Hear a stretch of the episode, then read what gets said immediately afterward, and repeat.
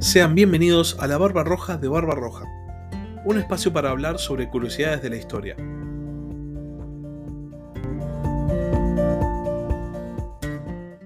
Hola a todos, sean bienvenidos un domingo más a Ajedrez Mundial, la sección de política internacional del podcast La Barba Roja de Barba Roja. Como cada fin de semana, como cada domingo, vamos a analizar los principales titulares, las principales noticias que hubo esta semana en el mundo de la política internacional para intentar darnos un panorama general del mundo de la geopolítica. Hoy vamos a analizar eh, noticias que van desde eh, la guerra en Ucrania, la invasión rusa, hasta cosas como por ejemplo el Congreso del Partido Comunista en China y muchas otras noticias que realmente han marcado la agenda internacional esta última semana. Empecemos por el principio, por esta primera noticia que les decía, en realidad por este conjunto de noticias que mm, vienen desde Rusia y desde Ucrania. La invasión rusa a Ucrania ha mm, seguido con la misma dinámica que ya tenía la semana pasada, que es esta cuestión de los bombardeos masivos sobre ciudades. Rusia estuvo toda la semana intentando Em, suplir las faltas de su ejército, porque realmente en la guerra les ha ido muy mal hasta ahora, con eh, un intento de desmoralizar posiblemente a las tropas ucranianas, cosa que no han conseguido hasta ahora, pero para esto han bombardeado masivamente poblaciones que, que en la cual habitan exclusivamente civiles. Esta semana se han bombardeado más de 30 localidades ucranianas. Y hasta ahora realmente el objetivo, esta cuestión de minar la moral ucraniana, no ha sido conseguido. Por otro lado, Rusia está buscando cambiar las tácticas que emplea, eh, está buscando nuevas maneras de abordar su invasión y anunció que va a estacionar 9.000 soldados en Bielorrusia, posiblemente para abrir un nuevo frente de invasión. También Rusia, que parece ser que está gastando más municiones avanzadas de las que puede producir, o al menos así lo afirmaban fuentes militares del Reino Unido. Eh, Rusia anunció la compra de misiles y drones a Irán. Y estos drones, sobre todo, ya han tenido... Eh, su bautismo de fuego. Son unos drones eh, diferentes a los que, por ejemplo, puede producir Turquía, porque son drones llamados drones suicidas. Básicamente son como si fuesen un, bombardeo tripulado y el dron obviamente después del uso ya no puede ser reutilizado y Rusia lo ha empezado a utilizar para bombardear eh, varios objetivos. Mientras grabo este video, por ejemplo, llegan reportes del uso de drones para bombardear Kiev. Así que esta parece ser la nueva estrategia de Rusia. No se sabe si se está preparando el, terreno para una nueva ofensiva. Eh, así pareciera sugerirlo el hecho del el estacionamiento de 9.000 soldados en Bielorrusia. Posiblemente eh, Rusia intente una nueva ofensiva antes de que llegue la temporada de lluvia, esto que les vengo comentando hace ya semanas, que es la Rasputitsa. Así que mm, en este sentido, por ahora, como Rusia no ha conseguido los objetivos que buscaba, se limita a bombardear ciudades para intentar minar la moral ucraniana. Ahora bien, la guerra en, Ucrania ha tomado una nueva dimensión porque esta semana se ha elevado una vez más el tono, haciendo cada vez más cercana la chance de una guerra nuclear. Para esto vamos a pasar a analizar el siguiente titular. Como recordarán, hace ya semanas Putin afirmó que el uso de armas nucleares era una posibilidad que estaba sobre la mesa y que no era un bluff, que no era que simplemente se estaba mandando la parte, sino que realmente estaban planeando usar armas nucleares. Esta semana, el presidente de los Estados Unidos, Joe Biden, eh, respondió a estas declaraciones de Putin y dijo que no existe posibilidad de usar un arma nuclear táctica o de cualquier tipo sin que esto termine en el Armagedón. Y en, estas declaraciones dijo eh, también una frase, refería a uno de los eventos más importantes de la Guerra Fría que les voy a citar textualmente. Por primera vez, desde la crisis de los misiles de Cuba, tenemos una amenaza directa de uso de un arma nuclear, si de hecho las cosas continúan por el camino que van. ¿Qué significa esto? ¿Qué es lo que ve Biden? Biden está diciendo lo que están diciendo todos los analistas internacionales en el mundo en este momento. Putin no está consiguiendo eh, sus objetivos de guerra. Putin está viendo que su ejército falla. Como el ejército ruso está fallando, pone la carta nuclear sobre la mesa. La única posibilidad de que Putin use un arma nuclear es si el ejército ruso sigue fallando. Joe Biden ve que el ejército ruso va a seguir fallando. Entonces, por ende, dice, Putin va a usar un arma nuclear si las cosas siguen como van, si Ucrania sigue ganando la guerra. Es como no, no hay un ganar al final del túnel para Ucrania, porque al final de todo existe la posibilidad de que Putin simplemente use un arma nuclear táctica. Y a esto viene la otra cuestión, de que Biden, presidente de Estados Unidos, eh, Estados Unidos siendo el otro país con la mayor cantidad de armas nucleares después de Rusia, dice no hay posibilidades de que use Rusia un arma nuclear sin que esto termine en que nos destruyamos todos. Si alguien usa un arma nuclear, se termina el mundo. Lo cual es, es terrible. Eh, les planteo esta reflexión que es algo que mm, pienso mucho cada vez que leo este tipo de declaraciones ante la perspectiva de una guerra que aniquile a la humanidad.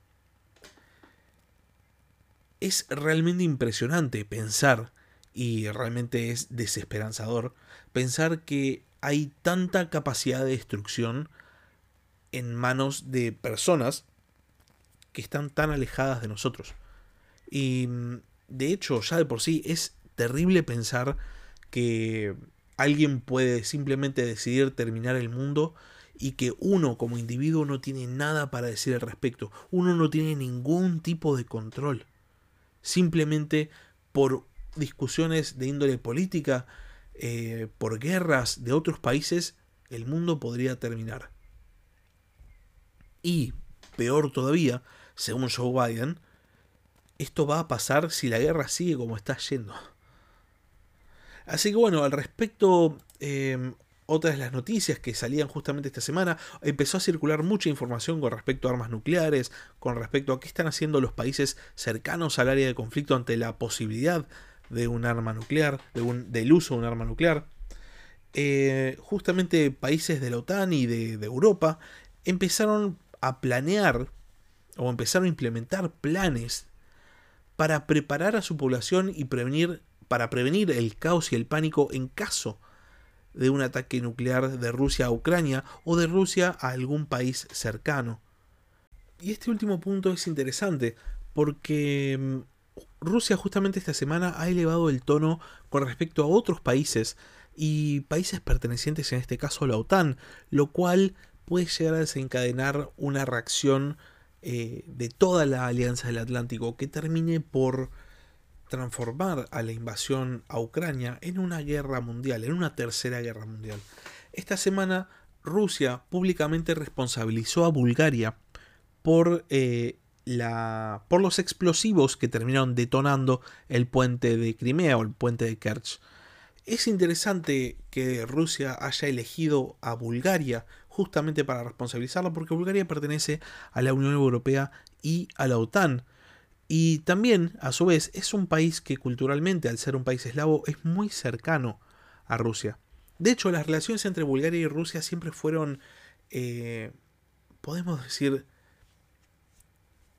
fueron un ida y vuelta, fueron eh, muy, muy interesantes. Cuando el imperio ruso se lanzó a la conquista básicamente de los Balcanes en el siglo XIX todavía en manos del Imperio Otomano.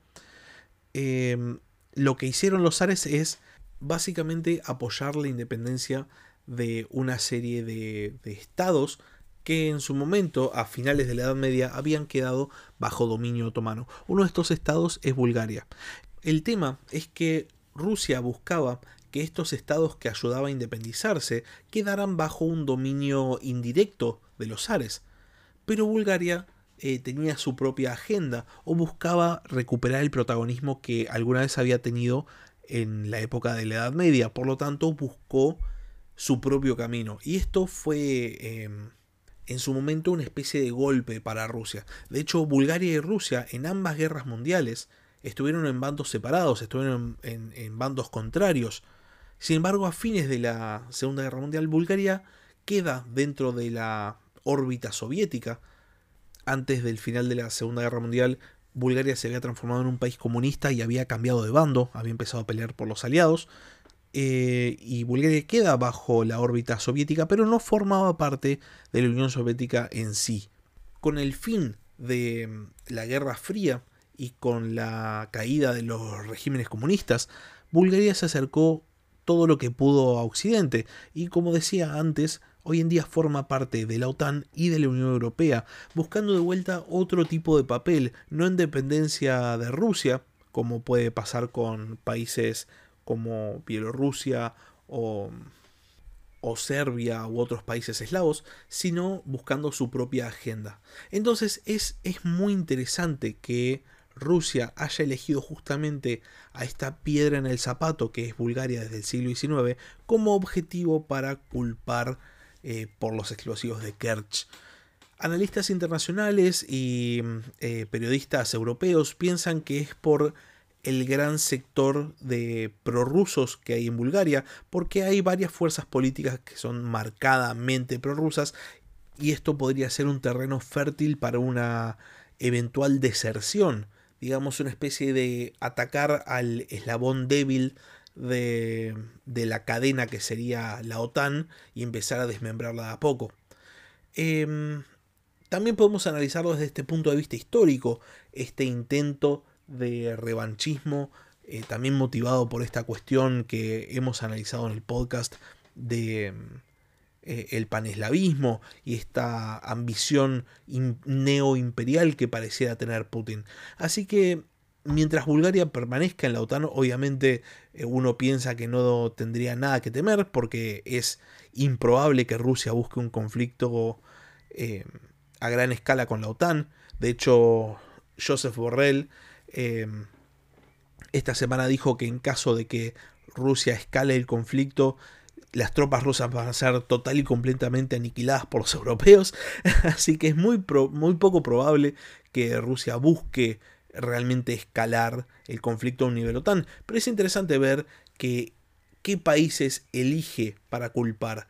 Porque los otros países a los que relacionó justamente con los explosivos, son países con los que ya tiene conflictos, por ejemplo Georgia. Entonces eh, el nombre Bulgaria aparece ahí de repente, es como no se entiende muy bien por qué. Y ahora pasemos a la siguiente noticia. Nos vamos de lleno a el extremo oriente del mundo y vamos a hablar de lo que sucedió en eh, la asamblea del Partido Comunista Chino. En China se ratificó un nuevo mandato presidencial para Xi Jinping. Xi Jinping consigue de esta manera un tercer mandato consecutivo y esto podría simplemente pasar como una especie de noticia eh, nada esperable. Nadie cree que Xi Jinping no tenga el poder absoluto en China y por ende podría no ser simplemente ni siquiera analizable. Pero el tema es que Xi Jinping se transforma en el primer mandatario en conseguir más de dos mandatos desde la época de Mao Zedong. Eh, en la época de Deng Xiaoping, un gobernante que de alguna manera renegó de muchas de las herencias de Mao, se había establecido una especie de regla implícita de que ningún mandatario chino iba a poder tener más de dos mandatos. El propio Deng Xiaoping no tuvo más de dos mandatos. Y así transcurrió la historia china hasta que llega Xi Jinping. Xi se transforma de esta manera en una especie de presidente rey, o como lo denominaron en varios artículos, un presidente emperador. La perspectiva es que ahora Xi Jinping simplemente prosiga sus mandatos, simplemente sea reelegido constantemente y pareciera ser que la única chance de cambio político para China es ante una eventual muerte de Xi Jinping o ante un golpe de Estado.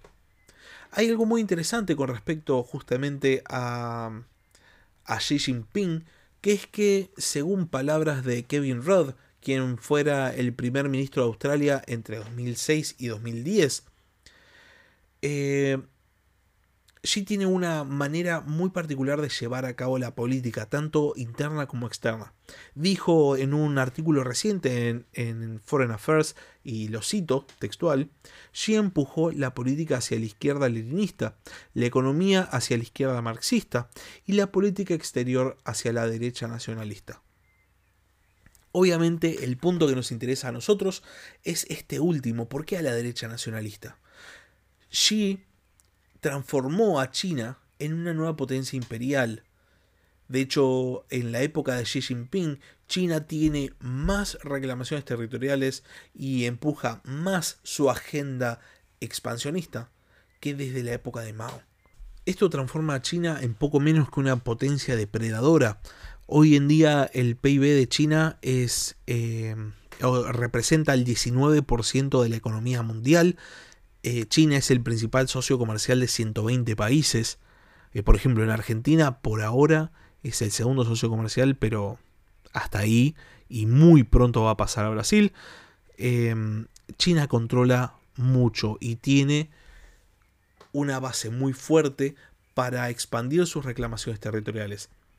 Y teniendo en cuenta el manejo de tal poder, Xi Jinping se transforma hoy en día en uno de los líderes más poderosos del mundo. De hecho, la perspectiva de su reelección perpetua hace que varios medios lo tilden como el hombre más poderoso del mundo, porque por ejemplo los presidentes de Estados Unidos están limitados. Xi Jinping no. Y Xi Jinping puede, mientras tenga vida, seguir empujando su agenda expansionista, seguir empujando a China para transformarse en realmente eh, el nuevo gran imperio y esto es a lo que pareciera apuntar la política eh, exterior china. Por este motivo, hay que plantearse si, mientras continúe la presidencia de Xi Jinping, no es inevitable en un futuro cercano un conflicto a gran escala con los Estados Unidos. Yo ya mm, eh, mencioné en algún momento esto, a mí me parece que China no se va a lanzar a un conflicto abierto con Estados Unidos hasta que no esté preparada. Creo que eh, esta es la gran lección que ha aprendido de Rusia. Pero en el momento en que esté o se considere preparado, hay que pensar si Xi Jinping, con este afán expansionista, con este ideal básicamente nacionalista, no se va a lanzar al intento de destronar a Estados Unidos como principal potencia para establecer a China como el gran imperio del siglo XXI. Y ahora entramos al último titular de esta semana, y con esto vamos a cerrar el capítulo de hoy. Em, esta semana se firmó un tratado de límites entre Israel y el Líbano, un tratado auspiciado por Estados Unidos que realmente se transforma en una victoria diplomática enorme para la administración Biden, y este tratado pone fin a un conflicto de límites que se mantenía desde el año 2000. En el año 2000 las tropas israelíes se retiran del Líbano. Hasta hoy en día hay un estado de em, paz armada, es un armisticio, no es un tratado de paz definitivo. Y después de que Israel se retira, establece una línea con boyas llamada la línea 23 para establecer la frontera, para, para delimitar una especie de frontera marítima entre los territorios de Israel y los territorios del Líbano.